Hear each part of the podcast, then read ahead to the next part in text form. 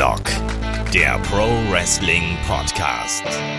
Ja, hallo und herzlich willkommen zu Headlock, dem Pro Wrestling Podcast und der Vorschau auf WWE WrestleMania Backlash. Mein Name ist Olaf Bleich, ich bin euer Host. Bei mir, der ist der Kai. Wunderschönen guten Tag, Kai.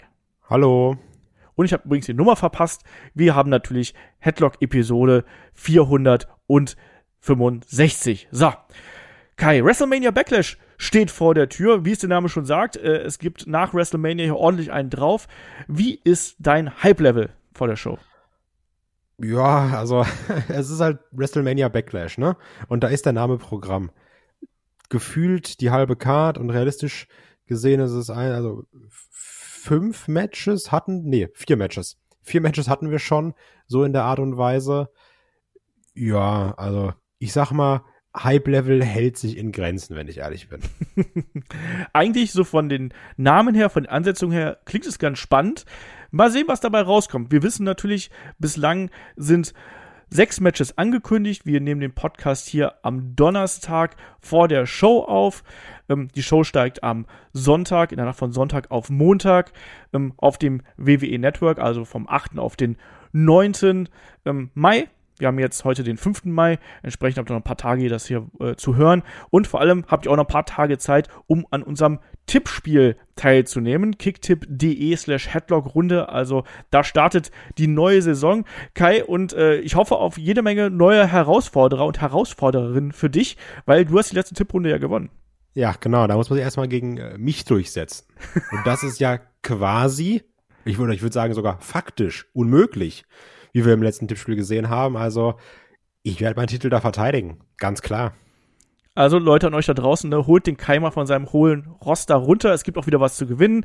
Ähm, Wunsch Watch Along Merchandise, das äh, wird alles äh, da ausgelost. Deswegen wird es dazu auch nochmal einen Beitrag geben auf unserer Website, einen aktualisierten. Und das werde ich entsprechend anpassen an die Gewinner aus der letzten Runde. Die Preise kommen noch. Das hat sich alles ein bisschen verzögert, aber da sind wir dran. Keine Sorge. Und genauso Kai sind wir auch an dem Watch Along dran, was wir dann auch in ja wahrscheinlich näherer Zukunft dann eben auf äh, den entsprechenden Kanälen Kanälen hier bringen werden, weil das ist ja auch was, das wollen wir mit allen machen und du darfst dir das Watch-Along ja aussuchen. Ich weiß gar nicht, willst du schon was sagen? Du hast im Vorgespräch gesagt, du hast dir schon was ausgesucht. Willst du schon was teasen oder äh, gar was konkreter nee, werden? Also ich tease insofern an, dass es schon eher was aus der aktuelleren Vergangenheit ist. Es ist sogar ein Event, was wir reviewed haben schon. Eieiei. Ja. Ich bin gespannt. Ich bin Was, gespannt. Wo ich letztens noch mal ein einzelne Match reingeguckt habe und habe mir gedacht, Mann, es war nicht alles Kacke in den letzten Jahren. und das ist, das ist mir gestern bei meinem Zähneputzen. Und stand ich da so, habe mir gedacht, ich glaube, das nehme ich. Aber mehr würde ich nicht verraten. Okay, ich bin gespannt. Auf jeden Fall da ähm, das Watch-Along, ganz im Gegensatz zu den anderen Watch-Alongs, die wir sonst äh, raushauen, das werden wir ganz normal im Freefeed veröffentlichen, dass ihr euch das ähm, anhören könnt. Und wir werden es wahrscheinlich auch live machen. Wir wissen noch nicht genau, ob wir dafür jetzt unseren YouTube-Kanal nutzen oder einen neuen Twitch-Kanal aufmachen. Aber äh, wir werden schauen, dass wir das dann quasi auch als schönen Wrestling-Abend mit euch zelebrieren können und da dann auch die technischen Möglichkeiten mal austesten werden. So, Wann das kommt, das werden wir sehen. Der Kai war ja auch noch äh, krank in letzter Zeit. Ich bin im Juni im Urlaub und wir werden mal schauen, wie wir das dann zeitlich untergebracht kriegen. Aber freut euch drauf, da werden wir einen lustigen Abend miteinander haben. So, und damit können wir dann auch Richtung WrestleMania Backlash kommen. Ich habe es angekündigt eingangs. Ähm, es ist eben so, bislang sind sechs Matches angekündigt. Und Kai, da muss ich dich natürlich erstmal fragen, da wird ja noch was dazukommen, hoffe ich mal. Ne, wir haben auch eine Kickoff-Show, äh, eine Stunde, die es dann davor geben wird welche Matches könntest du dir vorstellen, die da noch mit dazu kommen könnten? Ist natürlich wieder, ich will den einfachen Weg. Ähm, auf der einen Seite irgendwas um den IC-Belt, Ricochet, Gina, Gina Mahal, Mr. Shanky, dass man da was macht, vielleicht Triple Threat Match. Ja, wir sind ja auch ein bisschen so aneinander geraten jetzt. Da wurde sich ein bisschen geschuppt und angemeckert mit dem, mit dem Jinder und, und, und Shanky. Vielleicht macht man da was. Oder, um einen anderen einfachen Ausweg zu nehmen, vielleicht mit Austin Theory, beziehungsweise nur noch Theory ähm, und, und, und, und Mustafa Ali, ob man da noch was macht, nochmal eine Titelverteidigung, Theory nochmal auf der Card platziert, um nochmal so diesen, dieses Standing ein bisschen zu erweitern, auch wenn es jetzt nichts Großes ist, aber hey, Verteidigung beim Pay-Per-View, ich kann mir vorstellen, dass man da sowas in die Richtung macht bin gespannt. Wir haben natürlich noch SmackDown vor der Brust, sprich, da könnte noch was angekündigt werden. Du hast gerade Ricochet angesprochen, der wäre natürlich da ein Kandidat für, dass man da noch irgendwie was macht. Ähm, zugleich, wir wissen, WWE kündigt auch gerne Matches per Social Media an. Jo. Und wenn man Richtung Raw schaut, dann haben wir noch einige Fäden, wo man Matches zu bringen könnte. Also Ezekiel gegen Kevin Owens könnte ich mir vorstellen. Ich sehe auch auf der aktuellen Karte nur ein einziges Damenmatch. Ich finde, da muss noch ein Damenmatch drauf. Wir haben jetzt zuletzt ein Six-Woman-Match gesehen bei Raw. Nochmal wäre natürlich einfach, auch da wieder der leichtere Weg, aber wir haben schon Six-Man-Tag, natürlich mit äh, McIntyre, RK Bro gegen die Bloodline. Deswegen glaube ich, will man das nicht doppeln. Ich würde mir wünschen, dass wir wahlweise ähm, Bianca Belair gegen Sonja Deville bekommen oder, was dann schon ein sehr großes Match wäre, bemessen daran, dass man das einfach mal so zwischendurch ankündigt, Asuka gegen Becky Lynch. Das wären zwei Matches, ähm, von denen ich zumindest eins gerne auf der Karte sehen würde. Zugleich denke ich dann eben aber auch, Asuka gegen Becky, das ist vielleicht auch zu groß und das hebt man sich dann vielleicht noch für die nächste Show auf, fürs nächste Pay-Per-View, Entschuldigung, für den nächsten Premium Live-Event natürlich, was ja dann Hell in a Cell wäre, äh, Anfang Juni ich glaube, da hebt man sich eben auch vieles auf. Und ich glaube, dieses Aufheben ist ein ganz wichtiger Faktor, ähm, den wir auch bei der Matchauswahl hier haben. Und deswegen steige ich gleich in das große, große Six-Man-Tag-Team-Match hier auf der Card ein. Weil wir haben eigentlich erwartet, dass wir ein Tag Team Title Unification Match zwischen den Usos und RK Bro bei WrestleMania Backlash bekommen. Aber alles hat sich geändert mit der letzten äh, Episode von äh, SmackDown. Da wurde nicht nur die äh, ja, RK Bro hier erstmal angegriffen, da wurde der Bell zerstört und äh, nicht der Belt, der Contract wurde zerstört und äh, es gibt kein Unification Match, aber vor allem wurde dann eben diese Fehde zwischen der Bloodline und RK Bro auch noch um Drew McIntyre erweitert, der jetzt hier den Save gemacht hat, lieber Kai. Erstmal, wie hast du diese Entwicklung hier wahrgenommen? Weil es gab ja viele ähm, Andeutungen. Wir haben nach WrestleMania noch gedacht, Mensch, wir kriegen Shinsuke Nakamura gegen Roman Reigns. Das ist jetzt irgendwie komplett den Bach runtergegangen, das ist irgendwie komplett unter den Tisch gefallen. Und dann Title Unification, da doch kein Title Unification. Wie siehst du dieses Six-Man-Tag-Team-Match? Ja, ich habe ja schon, bevor wir aufgenommen haben, so ein bisschen frech drüber gesprochen, indem ich gesagt habe, letztendlich haben wir hier so ein Hausshow-Main-Event. Also, falls das Main-Event ist, ich kann mir halt vorstellen, entweder das hier oder Charlotte gegen Ronda Rousey. Mal gucken, was man von beiden nimmt. Ich denke sogar eher das hier, wenn ich ehrlich bin. Ähm, und ja, wie schon gesagt, es fühlt sich sehr nach Hausschau an, ne? Wenn wir jetzt die großen Namen zusammenpacken und ich habe auch ein Problem damit, dass man erst das Tag Title Unification Match ankündigt und es dann nicht macht. Klar, man kann jetzt ja sagen, so wie du, was ich für Quatsch halte, ja, aber der Vertrag war ja nicht unterschrieben und der Roman hat das alles anders gemacht. Ähm, es wirkt aber, wenn man die Show so verfolgt, wirkt es wieder so, dass da die eine Hand nicht weiß, was die andere macht. Eine Woche entscheiden wir uns so und dann fällt uns auf, ja, das Match ist vielleicht zu groß für WrestleMania Backlash. Ja, dann machen wir es woanders, wir schieben es woanders hin. Komplett egal. Dass da Roman den Nakamura so halb umarmt hat, lassen wir auch unter den Tisch fallen, machen wir irgendwann anders. Also, das wirkt sehr planlos, meiner Meinung nach. Auf der einen Seite ja, auf der anderen Seite nein. Ähm, wir haben ja schon in der Vergangenheit darüber gesprochen, dass eigentlich Drew McIntyre gegen Roman Reigns so das nächste logische große Ding wäre und äh, Drew McIntyre der logische Herausforderer für Roman Reigns gewesen wäre. Die Storyline mit Sami Zayn, die hat man jetzt ja ähm, dann doch ganz fix zu Ende gebracht, dann auch mit dem Cage-Match, was wir gesehen haben. Ich fand das auch ganz unterhaltsam, muss ich sagen. Sami Zayn finde ich momentan ohnehin super. Ich finde, der macht die Rolle, die er da hat, die macht er wirklich ja zu seinem eigen, wie man so schön sagt, und er versucht da wirklich das Beste rauszuholen. Und auch das, die Matches waren ja auch durchaus unterhaltsam. Deswegen, äh, das kann ich dann nachvollziehen, dass man jetzt hier sagt, wir machen da ein Six-Man-Tag-Team-Match draus.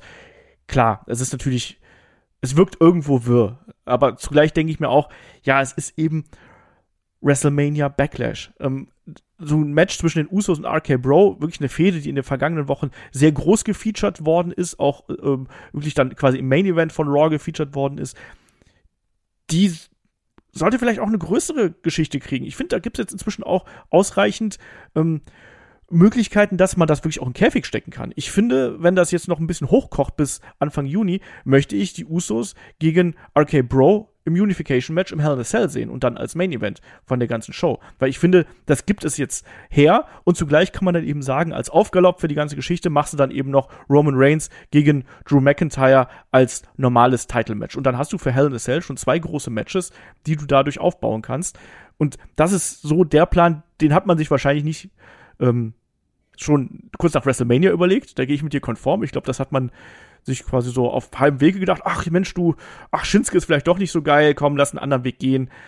Lass Roman gegen ähm, Drew McIntyre hier mit aufbauen. Wir, wir führen quasi zwei Storylines zusammen. Insofern, ich habe durchaus Bock auf dieses Match. Ich finde, das ist ein Match, das kann sehr unterhaltsam werden, aber ich erwarte dann eben auch, dass hier die Babyfaces gewinnen, also Drew McIntyre und RK Bro. Wie sieht's bei dir aus? Ja, also das sehe das denke ich auch, dass hier McIntyre und RK Bro den Sieg holen Roman ist danach wieder sauer und sagt, kann nicht sein, Leute, jetzt müsst ihr es hier alleine regeln. Jetzt holt euch doch die Bells. Also, ich glaube, dass man den Weg gehen wird. Es macht ja auch irgendwie ja. Sinn, finde ich, dass man hier die Fehde noch ein bisschen anheizt und dass dann die Usos vielleicht auch noch ein bisschen brutaler sind und noch ein bisschen härter zu Werke gehen. Und kannst du ja, also gehst du da mit meiner Planung äh, da konform, dass wir dann Richtung Hell in a Cell eben Drew McIntyre gegen Roman Reigns im ersten Aufeinandertreffen bekommen und dann eben RK Bro gegen die Usos, womöglich im Hell in a Cell, doch in einem Unification-Match? Oder glaubst du, das Unification-Match ist, ist komplett abgeblasen? Also, nee, ich glaube, das Unification-Match werden wir schon bekommen. Und es ist auch, glaube ich, so wie du gesagt hast, dass man dann gemerkt hat, ah, es ist vielleicht doch größer. Mich stört einfach nur die Tatsache, dass es angekündigt wurde und dass man dann erst merkt, hm, war ja doch nicht so schlau. Also das, das nervt mich, weil das komplett planlos ist. Und das kann nicht sein. Also ich schreibe ja auch keine Serie, gehe dann acht Folgen in die Richtung und merke auf einmal, hm, der Charakter, der ist ja irgendwie doch ganz gut. Ja, mache ich doch was ganz anderes. Also das, das, ist irgendwie Quatsch und das stört mich. Ach, du hast The Walking Dead nicht gesehen, oder? Ja, doch, deswegen habe ich auch hab abgebrochen. das ist die einzige Serie, die ich abgebrochen habe. Aber weißt du, so, so, so ein Olaf Bleich wird das dann natürlich verteidigen und sagen, ja, die haben ja gemerkt, das war dann ja ganz gut. Und dann könnte ich mir da schon vorstellen, Rick Grimes im Hell in a Cell Match und ja, das, das wärst du dann. Nee, aber ähm, also ich gehe mit natürlich bei dem Tag Team Unification Match. Ich bin mir aber nicht sicher, ob wir bei Hell in a Cell schon Drew McIntyre gegen Roman Reigns bekommen, weil das ist ja aktuell somit das größte Match. Oder man sagt, Drew McIntyre so ja, hast du gut gemacht, Corona, ey, toll, nochmal Daumen hoch. Aber unser SummerSlam Main Attraction Match ist Roman gegen Cody? Mal gucken, wir haben natürlich nach Hell in a Cell kommt Money in the Bank. Genau. Ähm, und ich wage jetzt mal, wenn man das, was WWE Booking sich so in den letzten Jahren anguckt, dann war das ja sehr oft so, dass Match, Matchfäden aus, sehr oft aus drei Matches bestanden bei Pay-Per-Views, ne? Und dann Rubber-Match und so weiter und so fort. Ich glaube nicht, dass man den Titel jetzt schon von Roman lösen wird, ähm, sondern ich glaube, dass man sagen wird, hier, ähm, ne, bei Hell in a Cell, unfairer Sieg gegen Drew McIntyre, Drew McIntyre dann äh, im Rematch, ähm, bei Money in the Bank dann vielleicht ein DQ-Sieg und dann äh, Richtung SummerSlam äh, geht's dann geht's dann weiter. Ich bin mir nicht ganz sicher, wie man das jetzt hier aufdröseln wird, aber ich glaube, man wird hier eben versuchen, ähm, auch mit der äh, großen ähm, Cardiff-Show, die wir ja dann auch ähm, Anfang September haben, dass man da versuchen wird, Drew McIntyre entsprechend noch warm zu halten. Ich glaube, den braucht man natürlich auch. Der darf hier nicht als klarer Verlierer aus der ganzen Story rausgehen. Und zugleich muss er eben jemand sein, der prominent gefeatured wird. Und wo wirst du prominenter gefeatured als wirklich gegen Roman Reigns, den größten Star, den man momentan hat? Das ist so meine, mein Gedanke dahinter. Andere Frage, ähm, die ich äh, eingangs vergessen habe zu stellen. Kai, wir haben noch SmackDown vor der Brust. Glaubst du, man wertet dieses Match noch auf, indem man sagt, oh, es sind übrigens doch die Titles on the line. Wir machen ein Winner-Takes-All-Match, was natürlich den, äh, ja, hier den Drew McIntyre zum Beispiel sehr zugutekommen würde. Nee, das wäre Quatsch. also, weil, Diskussion beendet, okay. Ja, guck mal, wenn du jetzt hier ein Winner-Takes-All-Match machen würdest, dann wird die Bloodline gewinnen, dann wird Roman gegen McIntyre kämpfen, Roman wird wieder gewinnen, es wird ein Rückmatch geben, weil Roman unfair gewonnen hat und wird wieder gewinnen. Und dann sagt man, Leute, der Drew McIntyre hat jetzt dreimal verloren. Richtig Bock auf Clash at the Castle, oder? So, der macht jetzt hier das Mega-Match. Also, das wird ja keinen Sinn machen. Ich glaube schon, dass du hier, dadurch, dass es keine, also keine Titles on the line gibt, dass du dadurch dann eben den Faces den Sieg geben kannst. ja, da gehe ich auch ganz, ganz stark von aus, dass die Faces hier eben äh, gewinnen. Ähm, wahrscheinlich muss wieder einer der Usos hier einfach ja. den Pin einstecken nach einem RKO. Ich glaube, da muss man jetzt, oder nach einer Claymore. Also wir haben genug große Finisher auch hier im Match, muss man dazu sagen. Und ich sehe hier äh, auf jeden Fall einen der Usos am Boden und dann gibt's wieder Motze von dem Tribal Chief und weiter geht's und die Fehde Drew McIntyre gegen Roman Reigns wird fortgesetzt und die Fehde zwischen den Usos und RK Bro um die Tag Titles wird fortgesetzt. Und wir sind da auch mal gespannt drauf, wie sich das dann generell mit dem Title-Geschehen weiterentwickelt. Ne? Also, dass wir jetzt quasi ähm, dann womöglich in naher Zukunft sowohl den ähm, Undisputed Title haben und den Unified Title haben und dann eben auch vereinigte Tag Team Titles haben bin ich gespannt drauf, was das auch in Richtung Roster-Split zum Beispiel bedeutet. Oder ob man irgendwann sagt, wir lösen das komplett oder wir machen jetzt einfach nur so eine Übergangsphase mit diesem Vereinigen der Titel. Mal sehen. So, fünf Matches haben wir noch äh, auf der Card und ähm, dann gehen wir noch nach diesem großen, großen Six-Man-Tag zu einem etwas kleineren Match, nämlich dem Kampf zweier ehemaliger bester Freunde. Ach, Kai, Happy Corbin gegen Madcap Moss. Der, nach dem gescheiterten WrestleMania-Match von äh, Happy Corbin gegen Drew McIntyre, Happy Corbin wütend und Madcap Moss, ja, Sieger der Andre the Giant Battle Royal. Die beiden haben sich zerstritten. Madcap Moss hat äh, äh, hier einstecken müssen gegen Happy Corbin. Happy Corbin hat gedroht, die Trophäe zu zerstören. Das Allerheiligste von Madcap Moss, das wurde ja zum Glück dann doch noch verhindert, zumindest Ach, jetzt Glück in der gehabt. vergangenen SmackDown-Episode. Ja, Kai, äh, Bock auf das Match? Man soll ja immer was Positives sagen. Ähm, Madcap Moss hat ein witziges Instagram-Video gemacht, wo er mit so Brock Lesnar gewürzt seine Burger gewürzt hat. ähm, das ist das Positive, was ich zu sagen habe. Das Schlechte ist, diese Fehde ist Standard 0815. Du hast ein Team, die, oder du hast zwei Freunde, nenn, nenn es wie du möchtest, die zusammen unterwegs sind, die da irgendwie so ein bisschen für sechs Monate rumlaufen zusammen, die aber jedem relativ scheißegal sind, wenn man mal ehrlich ist. Und dann sagt man, ja, wir sind jetzt den Weg gegangen, die haben jetzt ihre Matches alle verloren, hat sich auch keiner für interessiert, Drew McIntyre gegen Corbin, ja, alles klar, okay. Wir wissen nicht, was wir machen sollen. Was haben wir damals bei Enzo und Cass gemacht? Was haben wir bei JTG und, und Chad gemacht? Ja, wir trennen die einfach. Und dann hast du diese Fehde, weil das ist dann, das schreibt sich von selbst, die, die sind dann sauer aufeinander, dann kommt der Split, dann hast du ein Match gegeneinander, für das sich auch keiner interessiert. Häufig hast du dann noch ein Strap-Match, meiner Meinung nach, für das sich auch keiner interessiert. Auch ein Blindfold-Match, ja. wenn du mich fragst. Und dann versinkt einer von beiden, oder im schlimmsten Fall beide, in einer Versenkung. Übrigens hatten wir es bei Otis und Tucker auch so. Also, Wer ist Tucker? das ist, Genau, wer ist Tucker? guter, der gute Tucker Knight. Also, ähm, Ellen Knight abgelöst worden. Genau, Sein also das ist hier das Problem, was ich mit der Feder habe. Es ist dieses Standard 115 Ding und da ist jetzt ja keiner, der sagt, Mann, Madcap Moss, hau mir eine Schnauze. Ich, ich, ich bin Madcap Moss Ultra. Also, das ist ja keiner. Nee. Ähm, also, ich bin jetzt hier auch nicht wirklich heiß auf dieses Match und auch nicht heiß auf die Fehde. Äh, ich muss aber trotzdem sagen, dass äh, Madcap Moss sich entwickelt hat. Ich finde schon, dass der äh, sich gesteigert hat im Vergleich zu seinen ersten G-Versuchen, die wir hier gehabt haben. Klar, das Gimmick, ob man das so lange jetzt irgendwie ziehen kann mit, dem, mit den schlechten Witzen und dem Lachen, weiß ich nicht so genau. Aber ich fand es den letzten. Ja, mache ich bei Hellock schon seit vier Jahren. Also, meine Güte. Ich finde, das geht. Äh, aber Nein, es ist natürlich so, so wie du schon sagst. Ne? Das ist jetzt eine klassische Midcard-Fehde von einem Tag-Team, was quasi wirklich nur sehr kurz Bestand gehabt hat. Die emotionale Verbindung ist hier nicht wirklich gegeben. Der Bruch war jetzt auch nicht wirklich so dramatisch.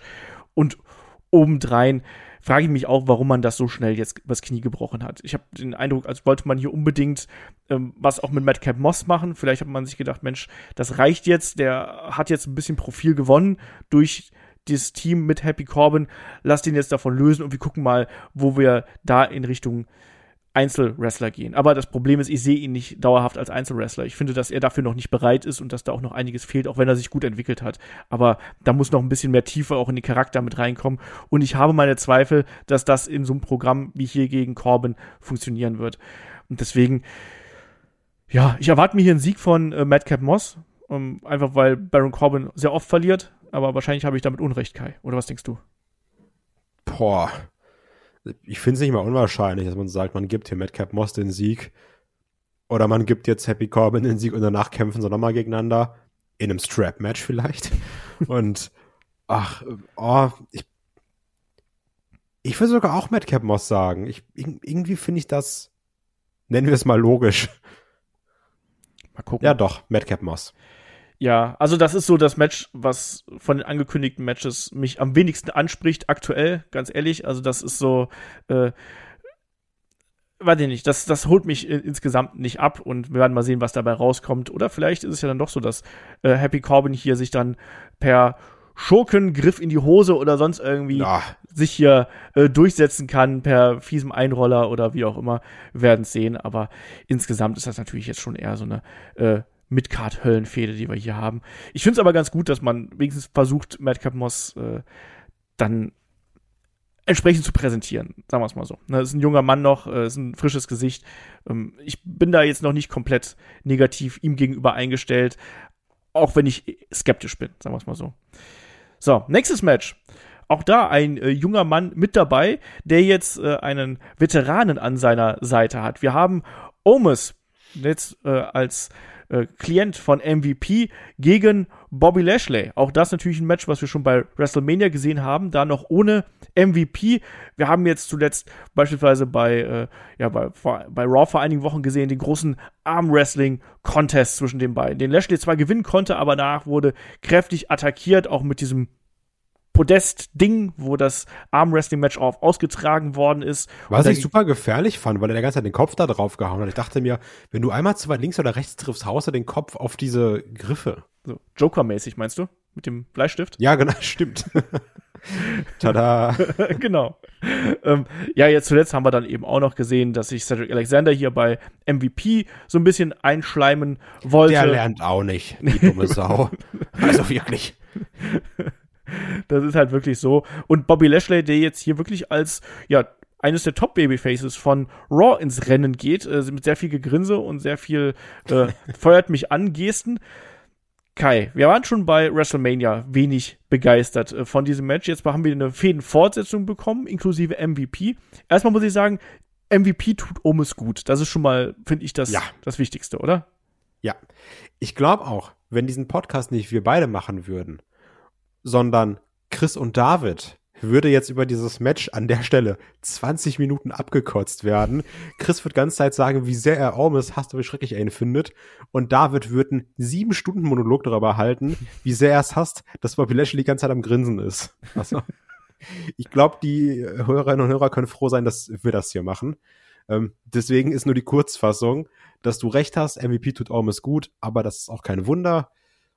Omis ist immer noch nicht wirklich gut, meiner Meinung nach, als Singles Wrestler.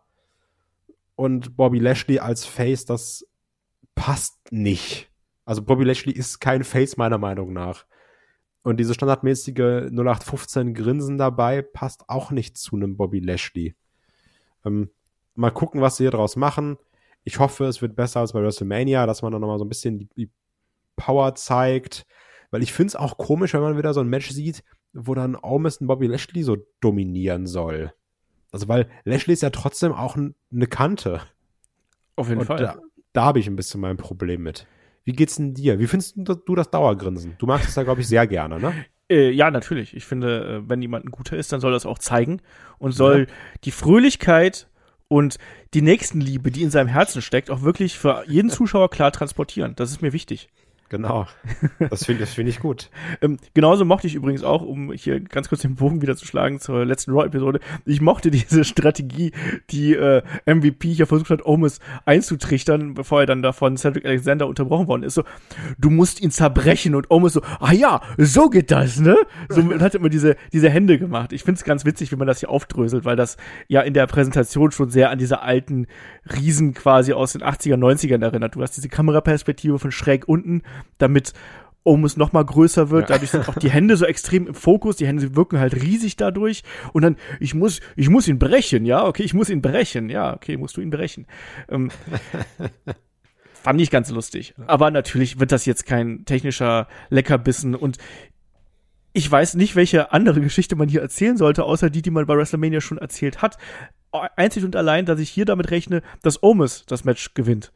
Weil die Fehde wird noch nicht zu Ende sein. Ich glaube nicht, dass man Omis mit zwei zu null Niederlagen quasi hier aus der Fehde rausschickt. Ich gehe davon aus, dass diese Fehde noch bis äh, Hell in a Cell weitergeht. Nicht in Hell in a Cell, aber ich rechne damit, dass die beiden hier die Fehde fortsetzen und dann quasi das Rubber-Match bei Hell in a Cell bestreiten. Deswegen tippe ich hier darauf, dass Omus gewinnt, wahrscheinlich durch Eingriff von MVP und dann gibt's halt von mir aus den Kali Slam oder irgendeine andere komische Aktion, wo man die Hände gut sehen kann. Ne? Kali weiß, irgendwas, irgendwas aus dem Moveset von dem Great Kali im Zweifelsfall. Ähm, der Handkantenschlag. der, der, ich finde, den sollten wir dringend wieder zurückbringen. Ja.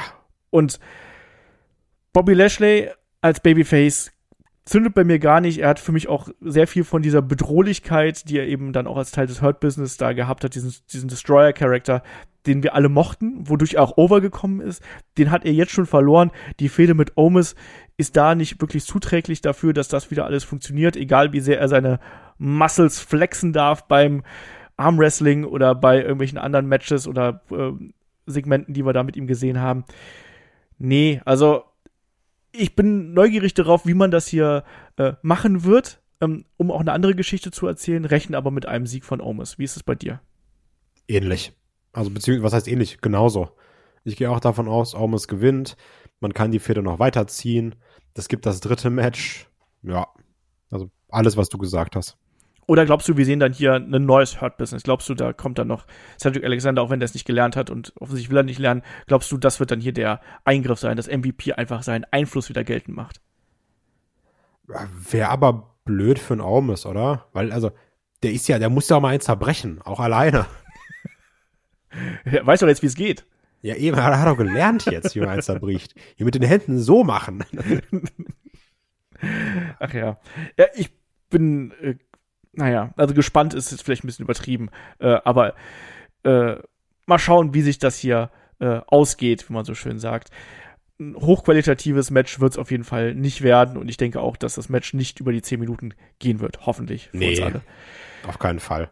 So, drei Matches haben wir noch auf der Karte und das sind, ähm, ja, drei Matches, die wir so auch schon bei WrestleMania gesehen haben. Und wir machen weiter mit dem Kampf zwischen AJ Styles und Edge. Da haben wir ja bei WrestleMania schon ähm, ja, gesehen, wie AJ Styles sich sehr schnell hat ablenken lassen, als Damien Priest plötzlich aufgetaucht ist. Und wir wissen jetzt auch, warum Damien Priest und Edge sind Judgment Day und Damien Priest ist das Punishment, was hier wartet auf AJ Styles, die Fehde zwischen Styles Verstehst und du wegen Punishment Martinez? Genau, genau das, ja. Und äh, die Fehde zwischen AJ Styles und Edge ähm, geht weiter. Übrigens, was ich ein bisschen schade finde, ist, wir haben ja so ein bisschen drüber gesprochen, vielleicht tut das ja Damien Priest ganz gut, dass er an der Seite von Edge ist. Und ich habe jetzt gerade den Eindruck, so, nee, tut's nicht. Also der ist ja einfach nur der Henchman und der auch ständig Niederlagen kassiert, oder? Ja, aber immerhin hat er jetzt eine Rolle. Eine Rolle rückwärts vielleicht. ja, aber also immerhin hat er jetzt halt einen Spot, ja. als zu sagen, das ist die Damiens Zeit und das ist die Priest Zeit und der ist da. Und Gut, natürlich ist auch ein bisschen Pech, dass Cody Rhodes da ist und er jetzt nicht mal sagen, sein, nicht mehr den, den Priest Rhodes zeigen kann. dass er jetzt einen neuen Finisher brauchte, aber gut, finde ich, ist halt Pech, ne? Damit muss er jetzt leben. Ähm, ist jetzt ja auch Band vom Ringside, weil er, wie du schon gesagt hast, verloren hat. Finn Balor hat man noch kurz reingeschmissen. Es gab das Too Sweet zwischen den beiden. Also, natürlich ist ein cooler Moment, müssen wir nicht drüber reden. Ist schon ganz geil aber auch ein bisschen Cheap-Hop, oder? Ja, total. Natürlich. Also, greift man zum tausend Mal auf den alten Bullet Club ja, hier zurück. Genau, also Finn Balor ist mittlerweile auch so der, der Jobber vorm Herrn, der gegen jeden verliert. Und so, ja, aber mach mal Too Sweet mit AJ, dann ist wieder alles cool. Alle so, yeah, Finn Balor, du bist doch unser Mann hier. Also, das fand ich dann auch ein bisschen witzig, aber ich will jetzt ja auch nicht alles schlecht reden, weil ich, das ist mir wieder zu negativ sonst. Ähm, bin gespannt, was es hier wird. Also, weil das WrestleMania-Match, das, also da, da hat mir persönlich irgendwas gefehlt. Das war so, hm, ja, okay, mal gucken.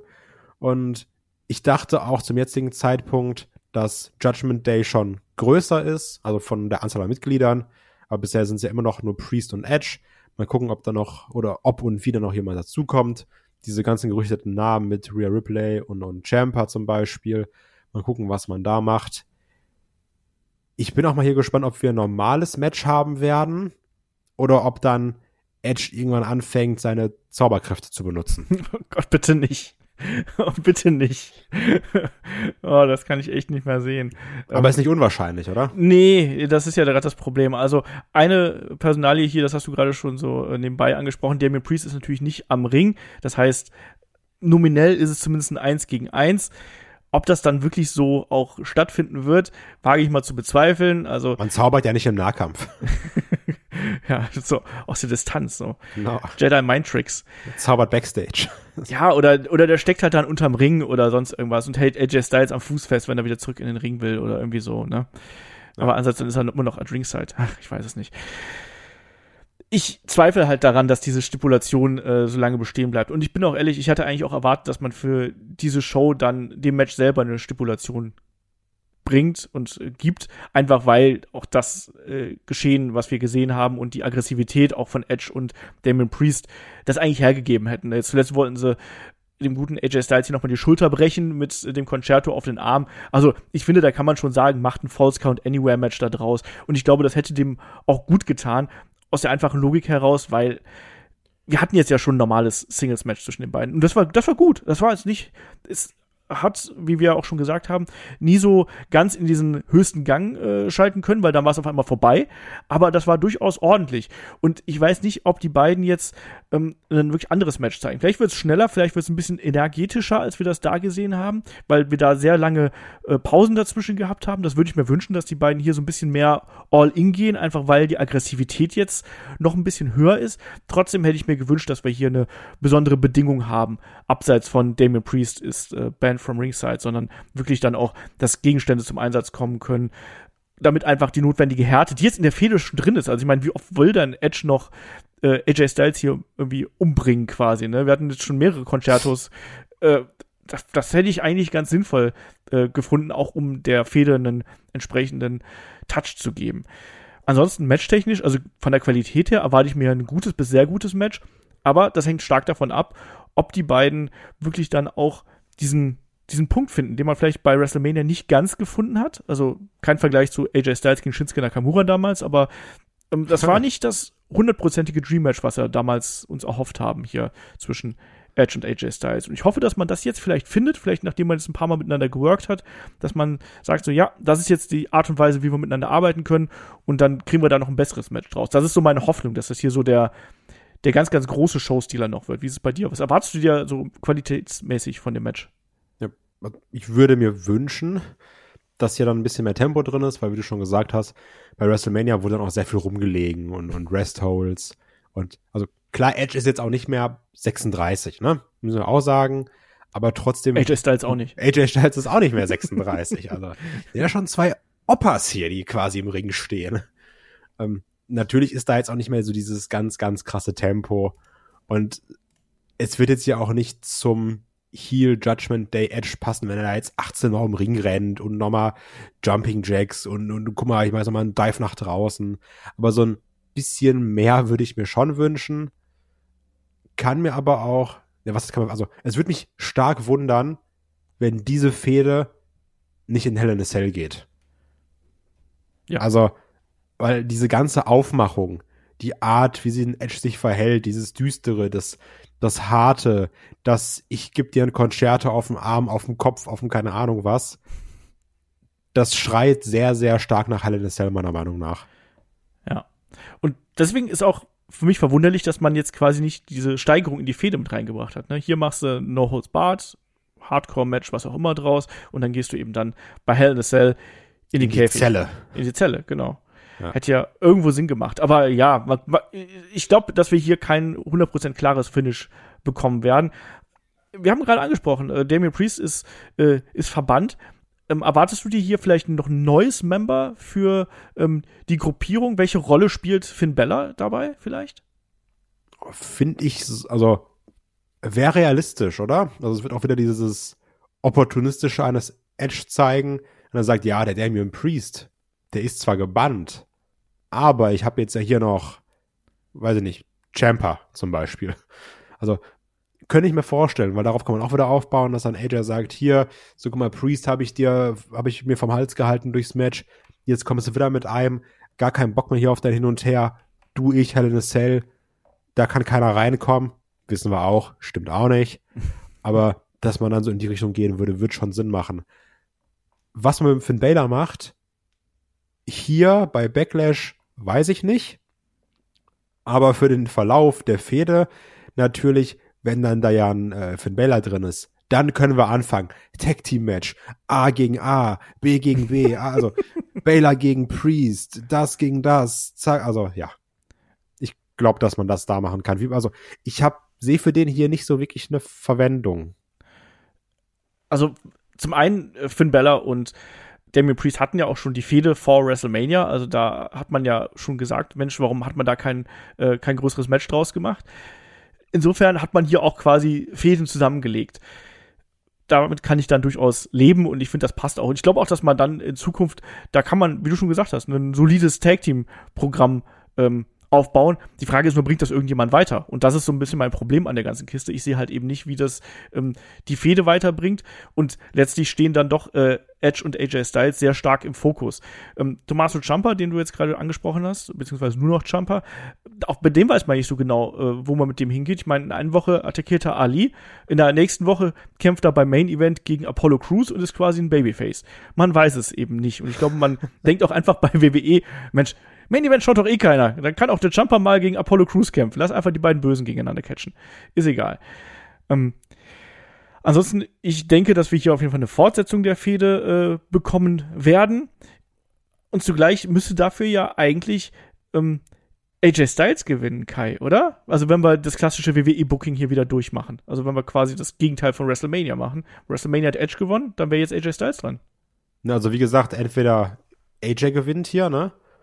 oder Edge gewinnt durch den Eingriff eines neuen Mitglieds. Ja, oder es gibt einen No-Contest mit dunklem Licht und einem diabolisch lächelnden Edge und Damien Priest. Oh. Ich hasse ja No Contest, weil da fühle ich mich immer um meine Zeit beraubt. Aber wenn es ein richtig guter No Contest wird? Ja, nee, wird nicht. ähm, ich glaube, dass hier Edge gewinnt. Ich glaube, das wird nur Contest. Okay. Irgendwo, irgend so ein Smonch-Ding. Also äh, dann, dann greift auch noch äh, Finn Bella ein und dann werden, werden die aber, die Babyface werden dann niedergekloppt quasi oder äh, ja, nachdem sie jetzt bei Raw ja quasi die Oberhand gehabt haben, gibt es jetzt hier dann den Konter und dann werden sie niedergekloppt und irgendwas Mystisches passiert und dann gibt es auch kein Too Sweet, sondern dann dominieren hier Judgment Day und damit geht man dann in die äh, Hell in Cell Aufbauphase und dann vielleicht, vielleicht auch da ein Tag Team Match oder ein Einzelmatch zwischen äh, Edge und AJ Styles, könnte ich bei beidem mit leben. Gucken wir mal. So, zwei Matches haben wir noch und wir machen weiter mit dem Match zwischen Cody Rhodes und Seth freaking Rollins. Ist eigentlich leicht erzählt, ne? Wir haben bei WrestleMania hatten wir den Überraschungsauftritt von Cody, der zu WWE zurückgekehrt ist nach seiner Abstinenz bei AEW großer Superstar-Entrance, den wir bekommen haben, großer Pop, ähm, in meinen Augen auch ein sehr, sehr starkes Match zwischen den beiden, aber Seth hat natürlich danach gesagt, Mensch, ich will noch mal gegen dich ran, lieber Cody, lieber Mr. Nightmare, wie man so schön sagt, weil ich war ja nicht auf dich vorbereitet, ne? Da hast du leichtes Spiel mit mir, aber jetzt, jetzt weiß ich, wie der Hase läuft. Und Kai, jetzt muss ich dich erstmal fragen, weil wir zuletzt ja nicht gepodcastet haben, weil auch du ja äh, ein bisschen Corona-krank äh, gewesen bist, genauso wie der Shaggy. Ähm, wie gefällt dir eigentlich der, äh, der Aufbau bislang von, von Cody hier? Also er ist ja als absolutes äh, Babyface äh, präsentiert worden, auch in den Wochen nach WrestleMania. Ich muss mich erstmal bei dir bedanken, dass ich ein neues Cody Rhodes weint Meme habe, was ich schon seitdem du es geschickt hast, das ist ja aus der Promo nach äh, bei Raw After Mania, habe ich seitdem schon zweistellig verwendet mindestens. Also danke dafür, Herr Olaf und Herr Nightmare. Also, das macht mich glücklich. Und es ist schon witzig, wenn man auch auf den YouTube-Kanal der WWE geht, wie sehr Cody Rhodes überall präsentiert wird. Stone Cold Podcast, The Bum, da was, da was, Raw Digital Exclusive, das, da, also, das, ich übertreibe, aber gefühlt ist ja jedes dritte Video irgendwas mit Cody Rhodes. Also, da wird schon sehr viel mit gemacht. Ähm, ich mag's aber sogar, wie man ihn aktuell einsetzt. Ich find's immer noch übertrieben, das mit Dusty Rhodes und ich find's auch nicht schlau, ihn nur darauf zu beschränken. Ich hoffe, dass man auch irgendwann in eine andere Richtung geht, obwohl man natürlich auch so ein bisschen dann Verschenkt auch Hüte übrigens neuerdings. Der verschenkt Hüte an, an Corey Graves zum Beispiel, noch ein YouTube-Video. Ähm, also, dass man da so ein bisschen den, den, den Drive und die Motivation an das Cody erklären kann, was ich dann gar nicht so schlecht finde. Und dann am Ende sagt er dann so, ja, Papa, I did it, wenn er dann da mit, mit dem Bell steht. Ähm, also ist okay, ist aber auch ein bisschen übertrieben. Also sehr Babyface-mäßig. Und da muss man auch aufpassen, meiner Meinung nach, dass es nicht irgendwann kippt. Ja. Wie bei Cody Rhodes in AEW zum Beispiel. also das darf man dann nicht vergessen.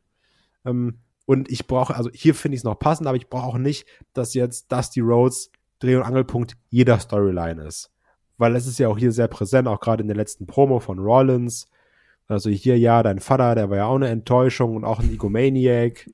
Äh, der hat nicht geschafft, genauso wie du es nicht schaffen wirst. Ich mag die persönliche Ebene hier in der Fehde. Ich will das aber nicht dauerhaft haben. Und ich finde es generell interessant, Cody immer noch in diesem WWE-Kosmos zu sehen. Zum Beispiel auch, wo es dann diese Randy Orton Appreciation Night gab und du bist so, ach Mann, guck mal, die Legacy-Jungs sind wieder da. Wo ist eigentlich Teddy DiBiase? Also, ich, ich finde es interessant. Und das Interessante kann man deuten, wie man möchte, aber es ist wirklich interessant, ihn da zu sehen, wie er dann mit den Leuten agiert, weil das sind ja alles Sachen, die konnte man sich vor einem Jahr nicht ansatzweise vorstellen. Und genau deswegen werden wir da natürlich auch jetzt in naher Zukunft nochmal einen Podcast drüber machen, in, der, in dem wir über die Personalie Cody nochmal dezidiert sprechen und diskutieren. Darstellung, Zukunft, Vergangenheit. Bringt er wirklich den Winged Eagle Bell zurück?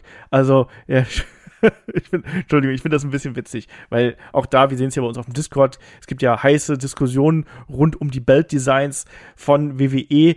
Und ich finde es dann witzig, dass gerade dann äh, Cody da ja auch so mit reinspielt. So, ich bin jetzt, ich bin der Traditionalist, ich mache das für meinen Vater, das Ich sag Rhodes. Wrestler. Und ich bringe hier auch den Winged Eagle Belt zurück. Dann bring doch den, dann bring doch wenigstens äh, Big Goldie zurück. Also den World Heavyweight Champion, viel besser. Ah, Ich bin gespannt, ob man das äh, durchziehen wird. Ansonsten, ähm, wie gefällt dir aktuell die Darstellung von äh, Seth Rollins? Also nicht nur, da- ich, zum einen, also meine Meinung zu Cody ganz kurz. Ich finde, ähm, das WWE hat ihn gebraucht. Ich finde, dass er wirklich sehr viel frischen Wind in die Shows gebracht hat und du wirklich hier jemanden hast, der als Star absolut funktioniert und der auch da, wo er jetzt steht, absolut hingehört. Und Ja. diese Möglichkeiten hast du heutzutage nicht mehr so oft, aber mit Cody konntest du das machen. Ja, das ist, Das glaube ich, auch was ganz Wichtiges, dass, das, dass der wirklich auch, der hat bei WrestleMania sein äh, Redebüt gehabt, ist angekommen und der ist jetzt wirklich sofort, bam, den kannst du überall auf die Poster packen und du kannst ihn jetzt große Fäden stecken. Wie gesagt, das hast du heutzutage nicht mehr ganz so oft, äh, dass man einfach so einen gemachten Main-Eventer quasi rüberholen kann und den entsprechend präsentieren kann. Und ganz offensichtlich will WWE da auch in diese Richtung gehen und man will den da oben auch halten, zumindest jetzt für die ersten paar Monate. Ähm, anderes Thema. Seth Rollins, wie gefällt dir seine Darstellung in den letzten Wochen? Ich finde, das ist der typische Seth Rollins. Also werden wieder schnippische Sachen gesagt, da wird ein bisschen getanzt, es wird böse gelacht, nachdem Genau. man schnippische Sachen gesagt hat. ähm, ich finde es typisch. Ich, also ich mag ja den Rollins. Also von daher kann ich da jetzt nicht meckern. Ich finde ihn gut. Ich finde auch die beiden passen gut zusammen. Ich finde auch, dass ein Rollins ein guter Gegner ist. Ähm, dass er sich jetzt hier zweimal hinlegen muss, ist natürlich ein bisschen schade. Aber gut, das gehört jetzt eben dazu. Ist dann, ist dann auch hier for the greater good. Und das greater good ist dann eben Cody Rhodes zu präsentieren. Da finde ich es dann passend.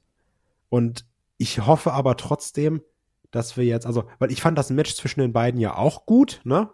Und mir hat ja auch damals so ein bisschen noch was gefehlt. Weil ich, man ging natürlich auch mit sehr, sehr hohen Erwartungen rein. Und ich hoffe, dass mich das Match dieses Mal noch mal mehr abholt als das Mania-Match. Mhm. Bei mir war es so, ich habe das WrestleMania-Match, glaube ich, stärker gesehen als viele von euch. Also Ja. als, äh, also ich glaube, ich habe das durchaus noch eine Stufe drüber gesehen, was so Kann man schon sagen, bist ein Fanboy. Ja. Muss auch Und mal dann sein. Cody Rhodes Pyjama und Genau. Ja, ich habe jetzt auch meine Haare äh, blond gefärbt übrigens. Und ich habe jetzt auch Hals-Tattoo. Hals-Tattoo, genau. Aber ich habe Headlock drauf, das muss man dazu sagen, ne? Finde ich gut. So ein Headlock-Transformer-Kopf. Represent. Ähm, äh, nein, habe ich natürlich nicht. Nein, aber ich habe das, glaube ich, stärker gesehen als ihr. Und das, das ist auch genau das Problem, was ich dann Ich mit finde es dem. gut, dass du es nochmal klarstellen musst. So, nee, habe ich natürlich nicht. Wenn ich das irgendjemand hinter noch glaubt hier, hallo? Olaf, schick Bild. Ja, genau. Wie viel müssen wir, wie viel Patrons müssen es sein, damit du dir äh, Headlock äh, auf den, auf den, auf den Auf Hals, Hals tätowieren- tätowieren lässt. Sehr Oh viel mehr.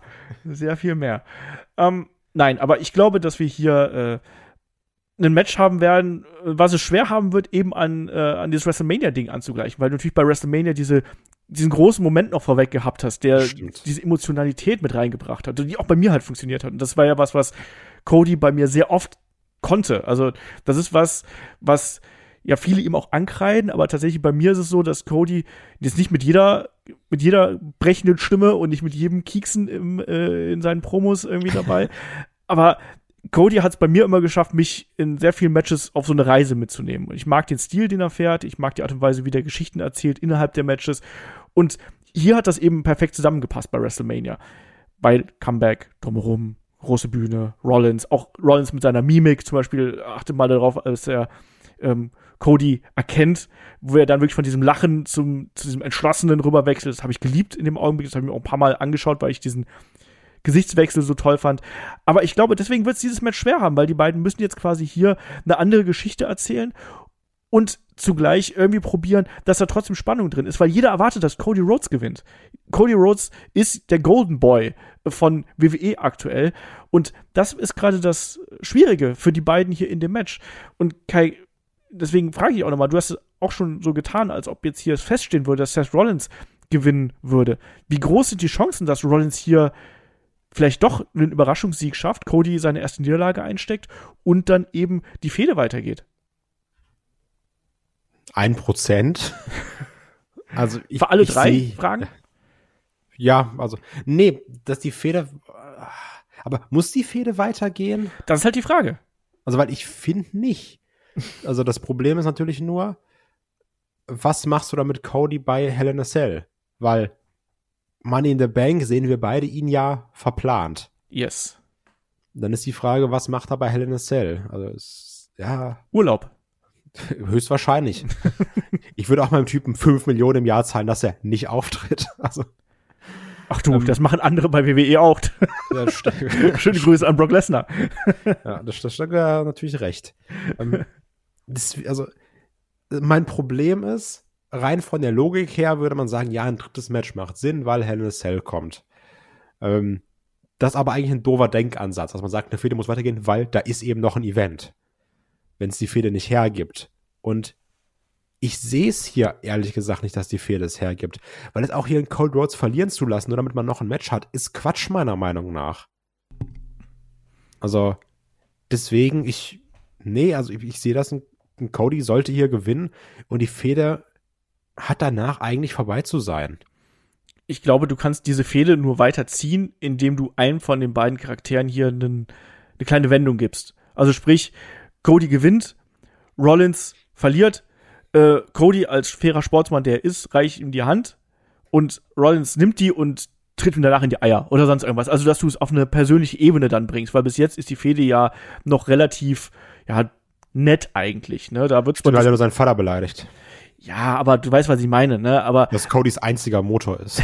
ja, aber, aber, aber es ist jetzt noch, es ist zwar schon so ein bisschen persönlich, aber es ist ja noch auf einem halbwegs sportlichen Niveau, oder? Also da ist jetzt noch so, das absolute Feuer ist in der Fehde nicht, sondern das Feuer kommt eben vor allem durch Cody gegen Rollins, oder? Ja, also ja, ich verstehe, was du meinst. Aber ich, also ich hatte trotzdem das Gefühl, dass sie versucht haben, in der letzten Promo Feuer reinzubringen. Ja, aber so richtig, also, also den, den Hass, den spüre ich jetzt noch nicht so wirklich. Das stimmt. Ne? Und ich glaube, das ist genau das, was diese Fehde dann eben braucht, wenn du sie weiterführen willst, ne? Den Hass. Oder Rollins kommt als Dusty Rhodes verkleidet äh, Ich zum wollte Ring. gerade das Gleiche sagen, Ah, so als, aber eigentlich eher als Gag. Ja, warum denn nicht? Der kann doch auch mal die, die Polka-Dots tragen. Stimmt. Macht sich dann da so eine, so eine Lockenperücke auf dem Kopf und dann ab geht's. Ja, warum nicht? Nein, aber ich, ich weiß halt nicht, genau wie du gesagt hast, ne? Äh, ne, der nächste Pay-Per-View steht schon in ein paar Wochen an, Anfang Juni. Entsprechend muss man da überlegen. Und äh, alle anderen äh, Leute bei Raw, die quasi in Cody Rhodes Kategorie fallen würden, die sind eigentlich beschäftigt. Das heißt, du hast noch diesen einen Pay-Per-View, äh, Premium Live Event, den du irgendwo mit Talent füllen musst. Und, ne? Ich glaube, dass wir hier, also ich glaube, wir kriegen einen, einen Sieg von Cody und dann äh, auch hier eine, ne, von mir das Händeschütteln. Rollins entschuldigt sich, hey, du bist der bessere Mann und tut mir leid, dass ich deinen Vater beleidigt habe, um dieses schöne Wort Vater von dir aufzunehmen. Ähm, ich möchte aber auch, dass, dass Rollins wirklich Vater sagt. Ja, das wäre ein bisschen schön. Äh, und danach eben ihn hinterrück attackiert und dann äh, ihn irgendwie verhöhnt noch weiter. Ja ich glaube, dann kannst du es eben machen, dass diese Fehde äh, dann auch vielleicht, sei es jetzt mit einer Stipulation oder dem dritten Match weitergeht. Und du kannst das ja theoretisch auch bis Money in the Bank ziehen, dass du die beiden ins Leitermatch steckst, weil auch da sind ja beide eigentlich prädestiniert für. Insofern, ich sag jetzt mal, Cody gewinnt, aber danach gibt's irgendwie noch was Fieses von äh, Rollins. Das ist so mein Tipp. Und deiner? Ich sag, Cody gewinnt. Und dann mal gucken, was passiert. Okay, ja, mal schauen. Ne? Aber äh, also meine Erwartungen an das Match sind hier auch äh, entsprechend hoch, wie ich ja schon gesagt habe. Und ja, mal gucken, ob das äh, diesen Erwartungen dann auch gerecht wird. Und dann kommen wir zum finalen Match hier auf der Card. Und du hast gesagt, du tippst darauf, dass das Six-Man-Tag-Team-Match im Main Event steht. Ich tippe darauf, dass wir hier das I Quit Match um die WWE SmackDown Women's Championship im Main Event sehen. Wir haben Charlotte Flair gegen Ronda Rousey. Wir wissen, unter Main Event macht's Ronda Rousey nicht. Die hat sie schon bei WrestleMania nicht bekommen. Jetzt wird Zeit. Ähm, bei WrestleMania Backlash bekommt sie dann ihr Main Event Match. Und bislang ist natürlich der Run von Ronda Rousey so ein bisschen, ah, Jetzt zündet nicht so 100%, oder? Also so ihr, ihr, ihr früherer Run, der war ein bisschen heißer. Und wir haben es jetzt hier auch gesehen, die beiden, da ist ordentlich Feuer drin. Äh, Brawls und Tiefgarage, immer wieder äh, Streitigkeiten der beiden. Jetzt zuletzt eine sehr unsinnige Beat the Clock Challenge, um irgendwie das Programm zu füllen. Kai, wie hat dir die Fehde bis hierhin gefallen zwischen Charlotte und Ronda? Ich mag's, dass da Feuer drin ist aber vieles fühlt sich wie Zeitspiel an. Also wie zum Beispiel diese Beat the Clock Challenge und ha, auch. Beat the Clock Challenge ist Zeitspiel, weißt du? Ha, nicht schlecht. Okay. Und viele Promos waren auch sehr 0815 meiner Meinung nach. Also das waren diese typischen Charlotte-Promos. Ja. So, oh, ich bin dir überlegen und ich hab's doch gar nicht nötig, gegen dich zu kämpfen und warum soll ich überhaupt? Und dann Management hat aber gesagt, du musst und oh nein, ich bin doch Charlotte Flair, warum muss ich denn? Also, das ist so ein bisschen mein Problem dabei. Also es war so, dafür, dass es dann so krass sein soll, war es dann sehr Standard. Und ja. das finde ich irgendwie ein bisschen schade und ich bin bei dir. Ich finde, dass Ronda Rousey nicht so wirklich zieht. Also, das ist ja nicht, wo man sagt so, oh krass, Ronda Rousey ist da, sondern, also, es, es ist immer noch eine Attraction natürlich, dass er da ist, aber es ist nicht mehr wo du sagst, ach krass, Ronda Rousey ist da. Das ist ja so der Star aus der UFC. Mhm. So, es hat sich ein bisschen verloren, oder? Ein bisschen. Man sieht aber trotzdem noch an den Aufrufzahlen, zum Beispiel auf YouTube, was die beiden hier äh, für eine Strahlkraft haben. Also wenn man dann schaut, dass nur so als ein Beispiel zum Beispiel hier diese äh, Contract Signing vom äh, 22. Ähm, April, dass das schon zweieinhalb Millionen ähm, Aufrufe hat. Also ja die, die ist schon eine Attraktion, die wird auch viel gesucht und äh, allein deswegen ist es natürlich auch gerechtfertigt, dass sie da in der Position ist, weil sie eben den großen Mainstream-Appeal hat. Also selbst dieses Match äh, hier gegen äh, Shotzi, äh, was wir da gehabt haben, hat auch 1,4 Millionen äh, Aufrufe. Und das ist schon eine ordentliche Menge zum Vergleich, wenn man jetzt mal sehen, das Six-Man-Tag zwischen Ezekiel und Street Profits auf der einen Seite und Kevin Owens und der Alpha äh, Academy hat nur knapp 300.000 Aufrufe. Also da ist schon die Aufmerksamkeit ist schon da und die ist auch ein legitimer äh, Main-Event hier in dem ja, ja, ganzen Geschehen. Das muss man halt sagen. Aber es fühlt sich eben nicht ganz so groß an und ich glaube, das ist auch vielleicht ein Problem von uns Hardcore-Usern, wie ich immer so schön sage, weil ich glaube, viele sind die Position der Charlotte gerade steht, sind einfach leid und man ist so ein bisschen müde. Wir wissen alle, dass die beiden, die werden es abreißen. Ne? Also die äh, mögen sich, glaube ich, Backstage nicht. Fall. Bitte? Also auf gar keinen Fall werden. Also sicher bin ich mir da gar nichts nach dem WrestleMania-Match. Ich glaube, dass die gerade mit der Stipulation echt gut arbeiten können und da wird's äh, ordentlich Zunder geben. Also da bin ich mir relativ sicher, dass die beiden das äh, können. WrestleMania hat nicht so recht funktioniert, da war ich auch äh, enttäuscht von. Aber wir haben auch mal gesehen, dass äh, selbst Leute wie AJ Styles gerade an WrestleMania mal einen schlechten Tag haben werden. Und ich glaube, die werden sich jetzt hier auch bewusst darüber sein, dass sie jetzt hier was anderes liefern werden, was, äh, was das angeht. Und deswegen denke ich schon, dass das, dass das ein starkes äh, Match werden wird. Da bin ich mir ziemlich sicher. Tja. Ich hoffe. Aber also ich, ich wünsche mir jetzt ja nicht, dass ich ein schlechtes Match im Main Event sehe. Nur seit WrestleMania bin ich bei den beiden jetzt eben vorsichtig. Weil ja. da weiß ich noch auch, dass ich in der Preview gesagt habe, ja gut, da muss ich mir keine Sorgen machen, die beiden zusammen, das wird gut. Und das war nicht gut. Ja, das stimmt. Das stimmt schon. Aber wir wissen auch das drumherum. Da gab es ja auch anscheinend ein bisschen Ärger und wer weiß, wie das da reingespielt hat. Auch Ronda und Charlotte sind ja da nur Menschen.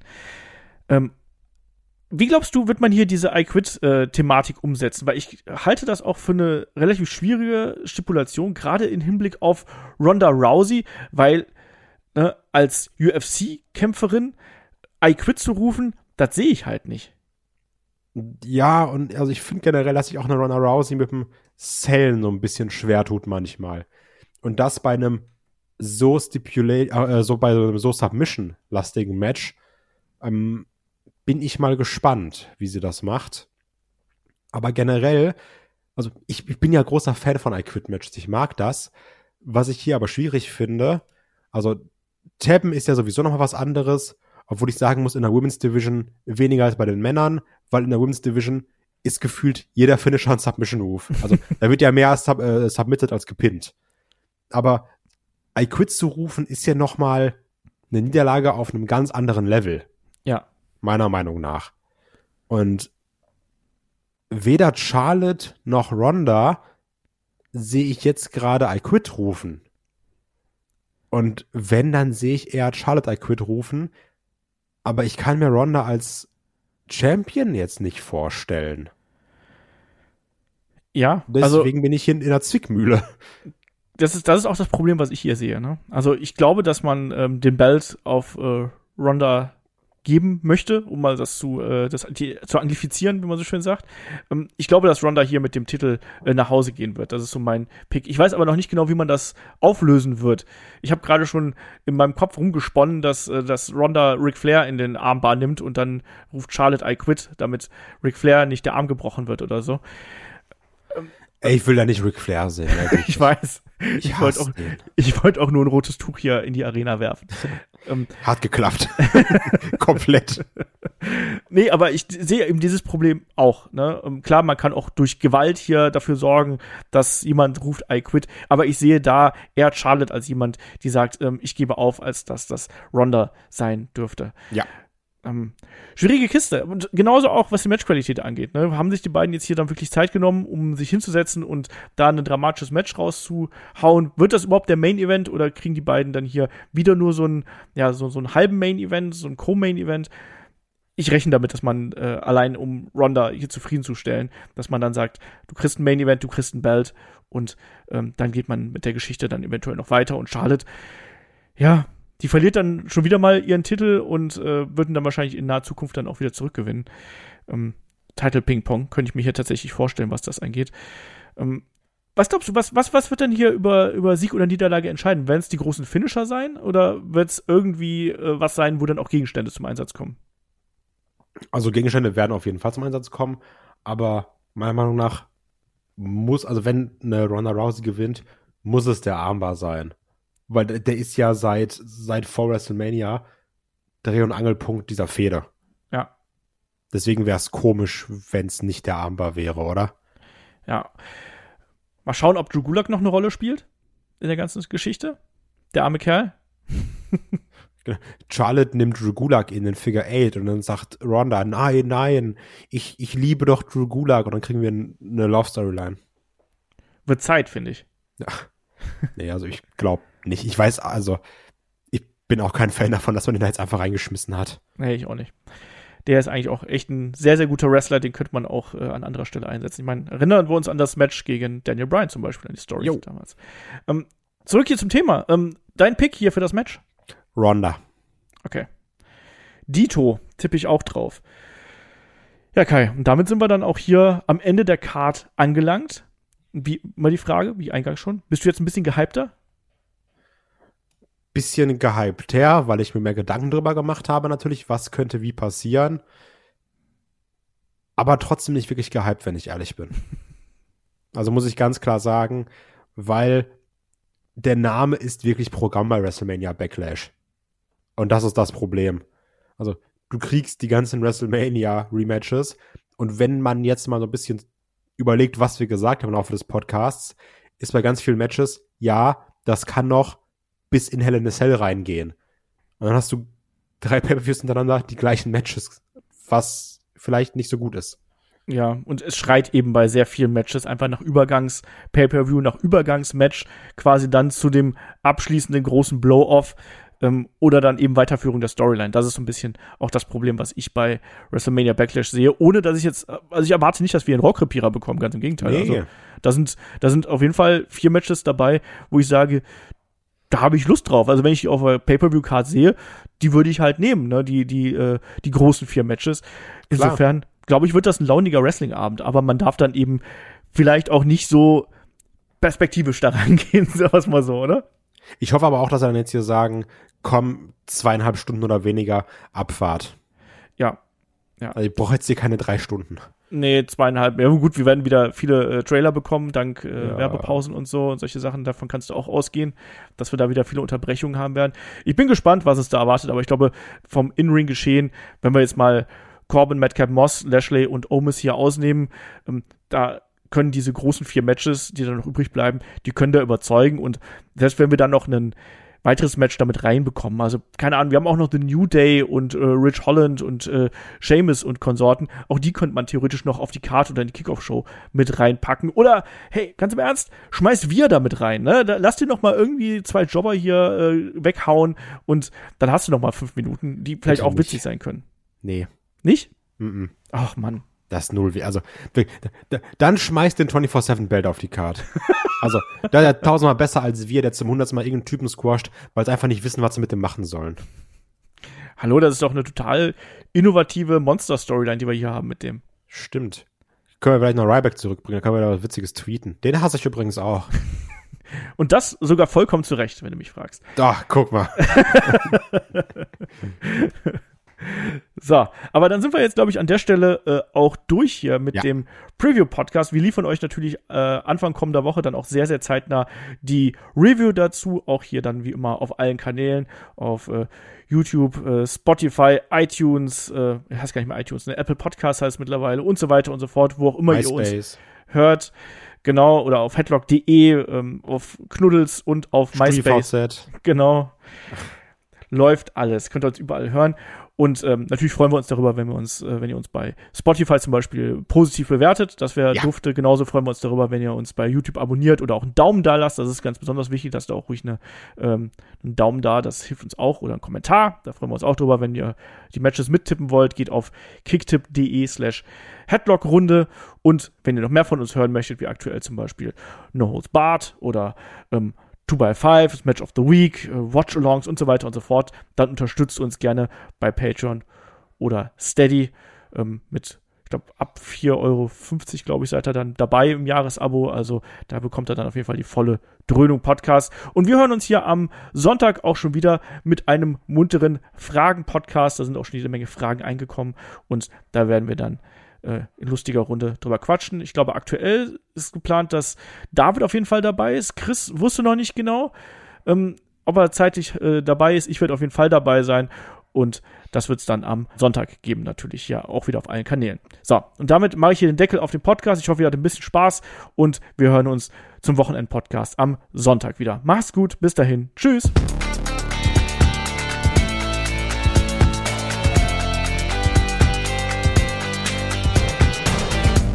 Headlock, der Pro Wrestling Podcast.